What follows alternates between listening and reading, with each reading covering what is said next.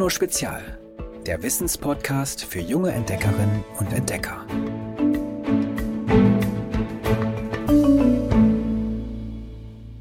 Hallo ihr Lieben. Ihr habt's ja in den vergangenen Folgen schon gehört. Wir Menschen verursachen mit unserer Lebensweise einen Artenschwund. Aber das ist kein Grund, den Kopf hängen zu lassen. Im Gegenteil. Jede und jeder von uns kann etwas tun. Die Ärmel hochkrempeln und die bedrohten Arten unterstützen. Wie genau ihr das direkt hierzulande vor unserer Haustür tun könnt, darum geht's in dieser Folge.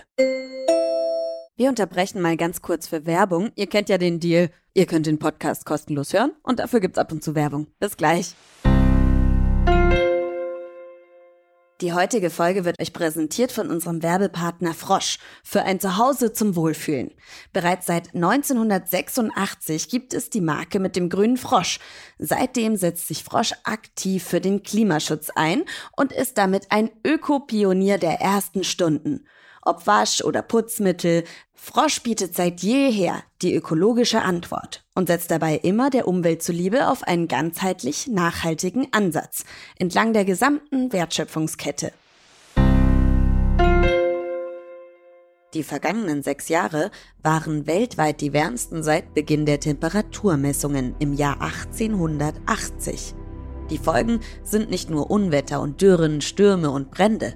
Auch die angestammten Lebensräume der Tiere verändern sich dadurch, schrumpfen oder verschwinden sogar.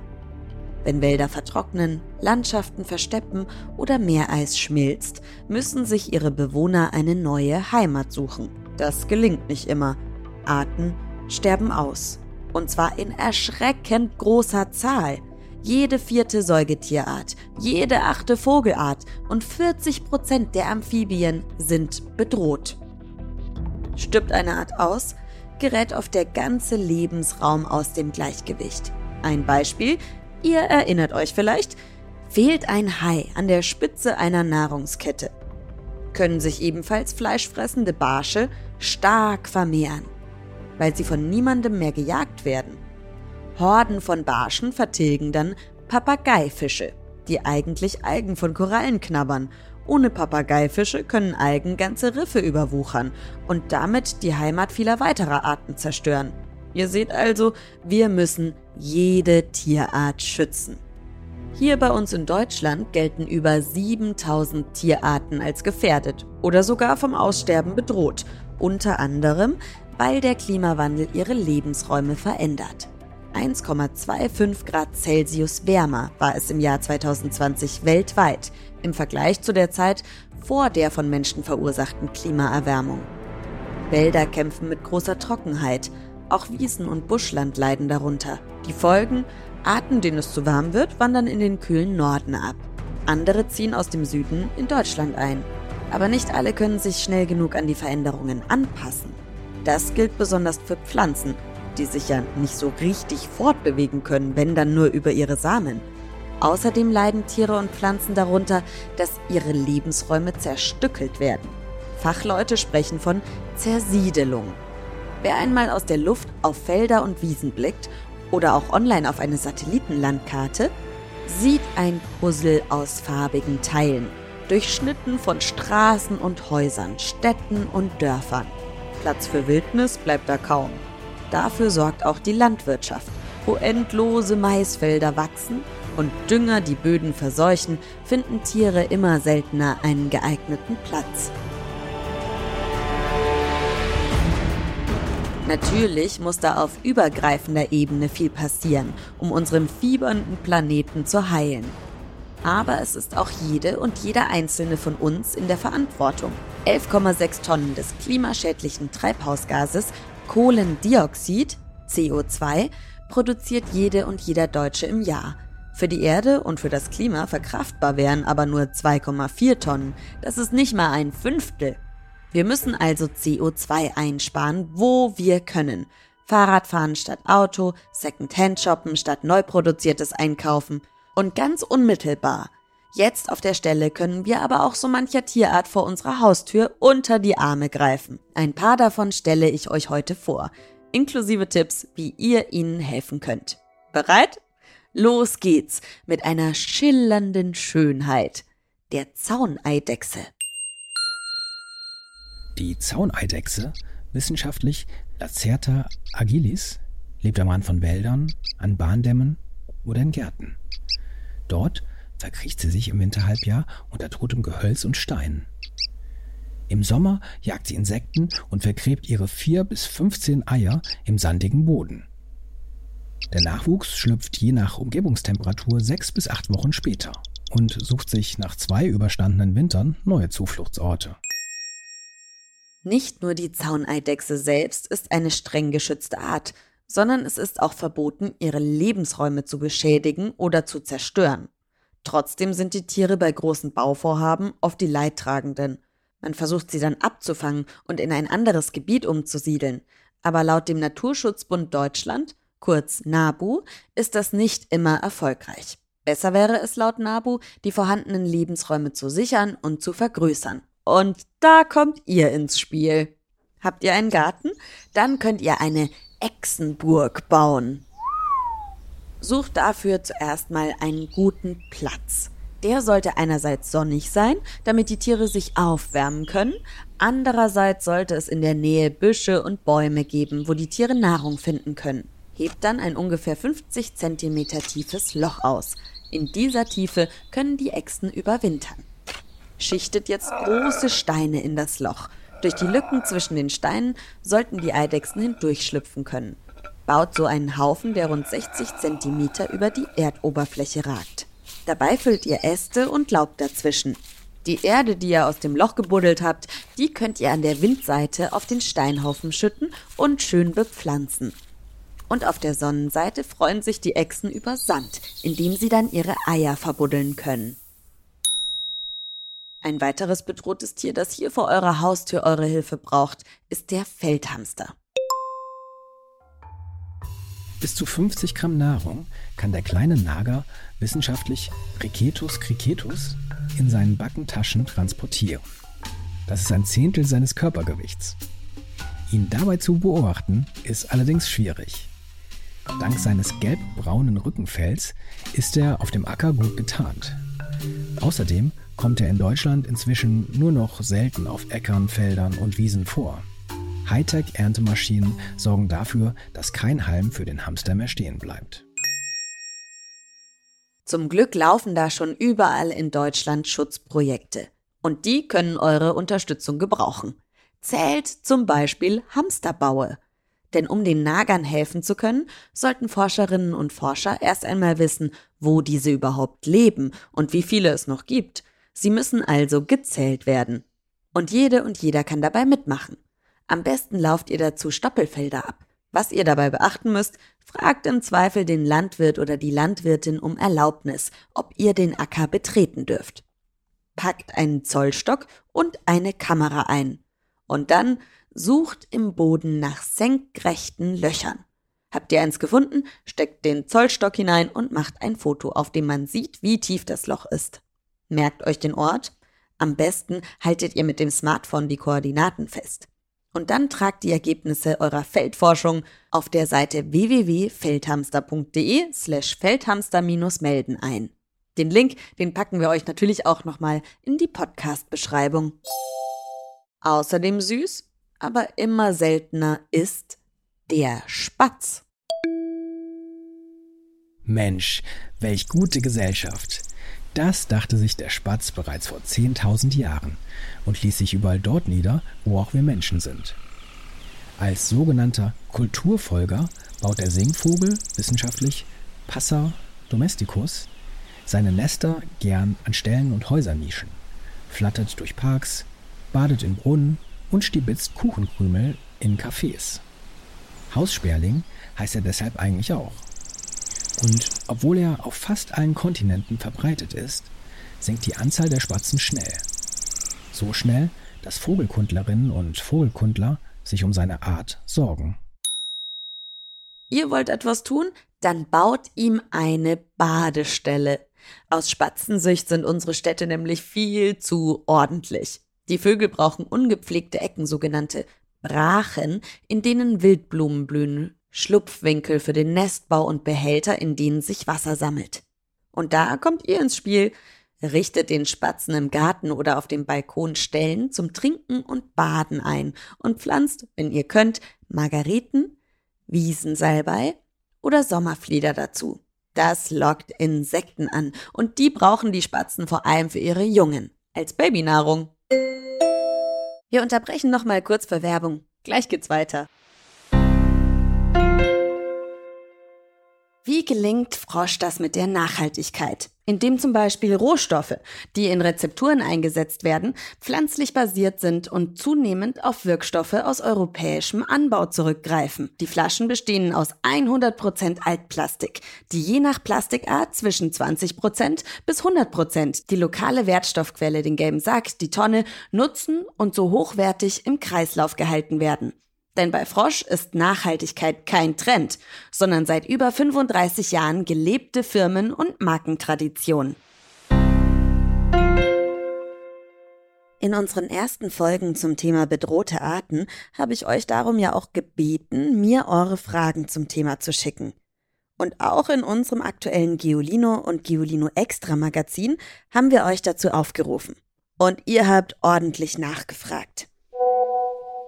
Hallo Geolino, ich bin Amelie, ich bin elf Jahre alt und komme aus König. Und ich wollte gerne von euch wissen, was passiert, wenn der ganze Regenwald abgeholzt wird. Ich würde mich freuen, wenn diese Frage ins nächste Heft kommt. Tschüss! Liebe Amelie, vielen Dank für deine Frage. Die tropischen Regenwälder ziehen sich wie ein grüner Gürtel entlang des Äquators um die Erde. Ihr Dickicht bedeckt Schätzungen zufolge noch rund 9 Millionen Quadratkilometer unseres Planeten. Deutschland würde gut 25 Mal in sie hineinpassen. Dabei gleicht kein Wald dem anderen. In Costa Rica sind zum Beispiel andere Tier- und Pflanzenarten zu Hause als im afrikanischen Ruanda oder in Südostasien und Madagaskar. Eines haben sie jedoch alle gemeinsam – in ihnen tobt das Leben seit ihrer Entstehung vor mehr als 60 Millionen Jahren. Und tropische Regenwälder sind riesige Klimaanlagen und CO2-Speicher. In tropischen Regenwäldern verdampfen große Mengen an Wasser durch die Sonnenhitze, wodurch sich besonders viele tief hängende Wolken bilden. Deren helle Oberseiten wirken wie ein Spiegel. Sie werfen die Sonnenstrahlen zurück in den Weltraum und mit ihnen die Wärme. So kühlen die Wolken die Atmosphäre ab. Für unseren Planeten arbeiten die tropischen Regenwälder also wie eine riesige Klimaanlage. Pflanzen nehmen außerdem das Treibhausgas Kohlenstoffdioxid, kurz CO2, aus der Luft auf. Sie brauchen es, um zu wachsen. Die Bäume der tropischen Regenwälder speichern so enorme Mengen. Rund 30 Prozent des von uns Menschen etwa durch Fabriken, Kohlekraftwerke, Flugzeuge, Schiffe und Autos verursachten Kohlendioxids. Bliebe all das Treibhausgas in der Atmosphäre, würde diese sich noch weiter aufheizen. Regenwälder spielen damit eine wichtige Rolle für das weltweite Klima. Aber jeden Tag wird im Amazonas Regenwald abgeholzt. Oder Teile des Waldes werden angezündet, um die abgebrannte Fläche für Viehzucht und Landwirtschaft zu nutzen. Die Folge ist inzwischen sogar, dass ein großer Teil des Amazonasbeckens inzwischen schon mehr CO2 in die Atmosphäre abgibt, als er aufnimmt. Zu diesem Ergebnis ist eine Studie brasilianischer Wissenschaftlerinnen und Wissenschaftler gekommen, die gerade Mitte Juli erst in der Fachzeitschrift Nature veröffentlicht worden ist. Würde nun der ganze Regenwald abgeholzt, hätte das viele Folgen. Einerseits könnten die Wälder der Erde nicht mehr als die riesige Klimaanlage dienen, die sie waren – Andererseits würden sie gar kein CO2 mehr binden. Das würde die Erderwärmung noch weiter anfachen. Und dann wären da noch die unzähligen Tier- und Pflanzenarten, die unwiederbringbar aussterben würden. Denn wohl nirgendwo sonst auf der Welt wuseln und wuchern so viele Tier- und Pflanzenarten wie in den tropischen Regenwäldern. Vermutlich mehr als drei Viertel aller Arten. Dass so viele von ihnen nebeneinander Platz finden, liegt daran, dass zahlreiche Arten ihre eigene ökologische Nische erobert haben, also einen Lebensraum, der für andere Tiere und Pflanzen uninteressant ist. Sie fressen nur eine spezielle Pflanze, wachsen in einem bestimmten der fünf Stockwerke oder hausen auf einem gewissen Baum. Allein in den Kronen des Tropenbaums Luehea semani zum Beispiel vermuten Wissenschaftlerinnen und Wissenschaftler 163 Käferarten, die ausschließlich dort leben. Und das ist nur eine von schätzungsweise 50.000 Baumarten im Regenwald. Dass viele Tiere und Pflanzen so spezialisiert sind, ist aber eben auch ihr Schwachpunkt. Denn eine Art besteht oft nur aus wenigen Exemplaren. Sprich, es ist einfacher, zehn Froscharten in den Regenwäldern zu finden, als zehn Frösche derselben Art. Zerstören wir Menschen deren Nische, indem wir Bäume fällen, den Wald zerstören, hat nicht nur die gesamte Froschart keine Chance zu überleben, sondern stirbt eine Art aus, wirkt sich das auf eine ganze Lebensgemeinschaft aus.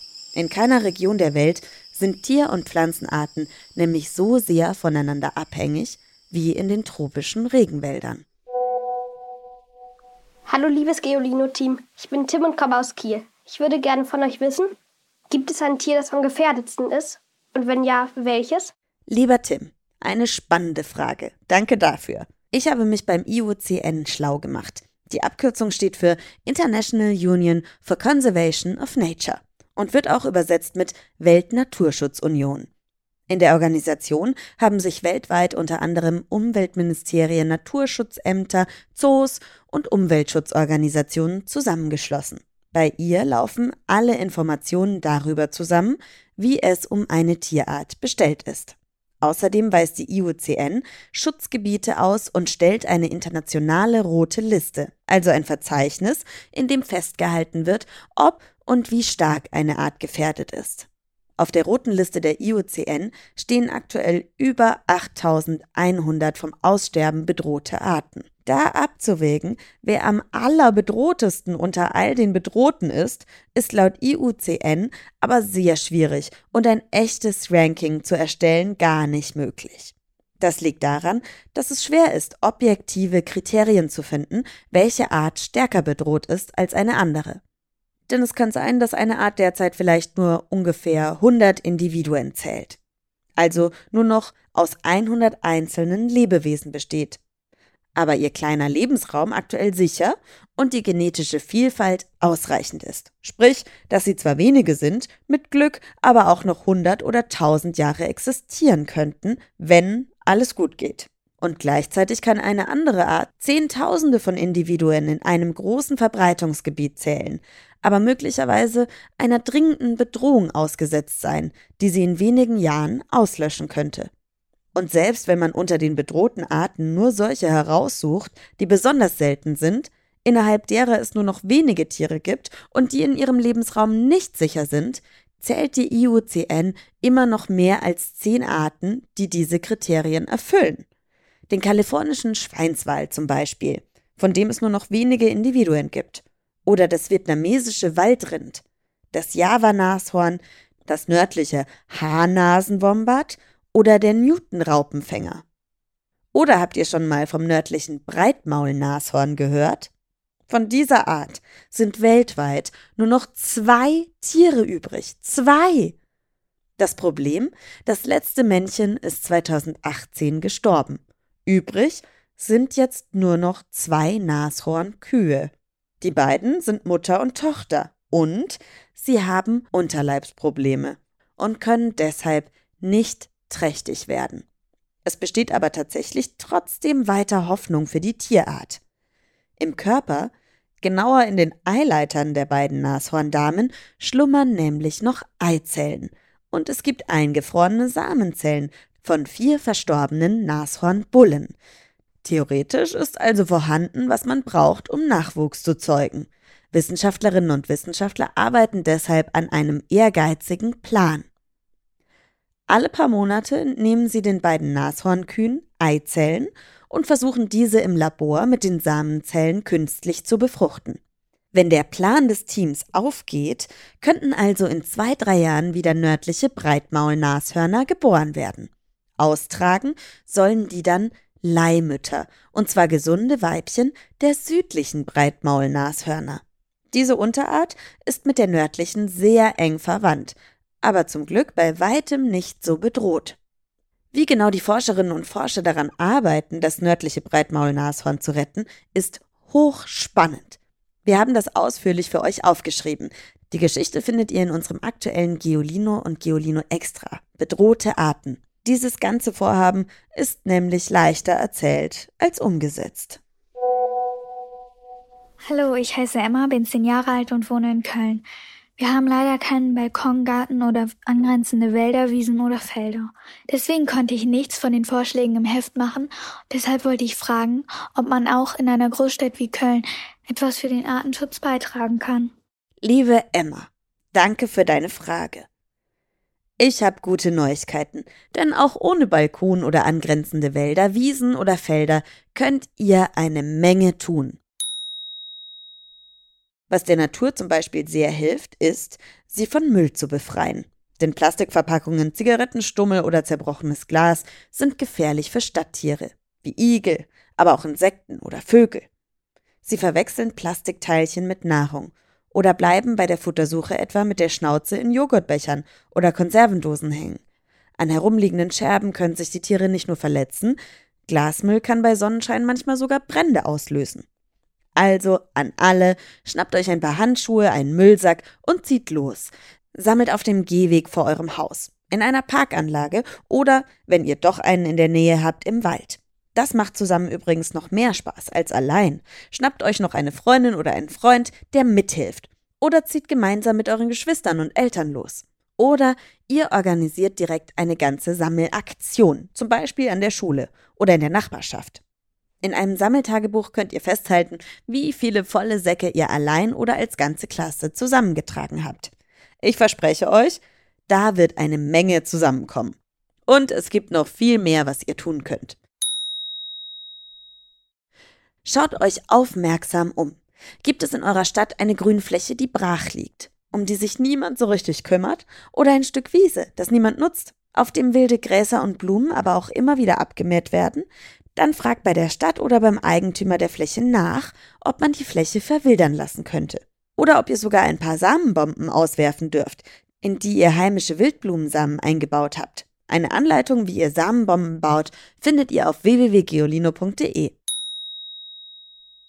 In Köln zum Beispiel, wo du ja herkommst, liebe Emma, können Bürgerinnen und Bürger auch einfach eine Patenschaft für ein Baumbeet oder eine Grünfläche in den Kölner Straßen, Grünanlagen oder auf Plätzen übernehmen. Super Sache. Da könnt ihr dann vielleicht sogar eine Eidechsenburg drauf bauen, Emma, oder eine Badestelle für Spatzen einrichten. Und dann ruft der Naturschutzbund Deutschland, kurz NABU, wie jeden Sommer auch in diesem Jahr wieder zur großen Insektenzählung auf. Ziel der Aktion ist es, deutschlandweit ein möglichst genaues Bild der Insektenwelt zu erhalten. Sie findet vom 6. bis 15. August statt.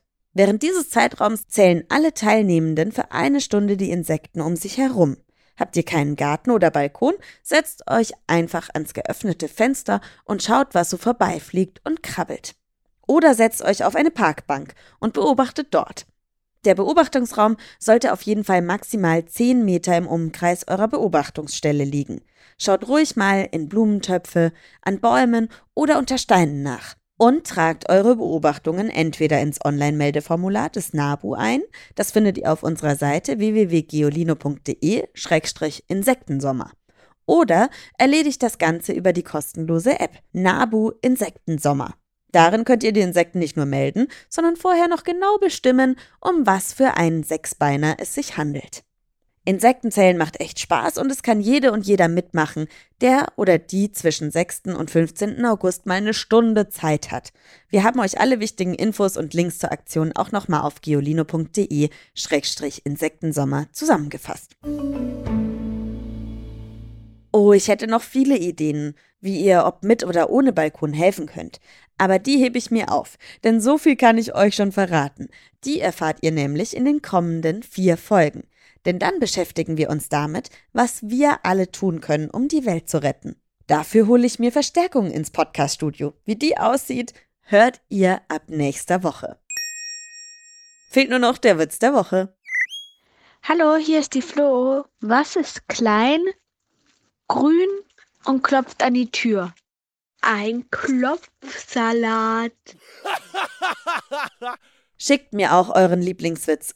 Einfach per WhatsApp an die 0160 351 906 8. Folgt unserem Podcast in unserer App Audio Now. Da müsst ihr einfach beim Podcast auf das Herzchen klicken und bei allen anderen Apps geht das natürlich auch. Und ich freue mich total, wenn ihr uns bei iTunes eine Bewertung dalässt. Die lese ich mir dann auch wirklich alle durch. Danke nochmal an unseren Werbepartner Frosch. Jeder kann einen kleinen Beitrag leisten. Hashtag mein kleiner Beitrag. Hashtag Frosch vor Klimaschutz. Mehr Infos unter frosch.de, Facebook und Instagram. Ich freue mich, wenn ihr nächste Woche auch dabei seid. Tschüss! Noch mehr Geolino für zu Hause? Schaut einfach unter geolino.de slash spezial.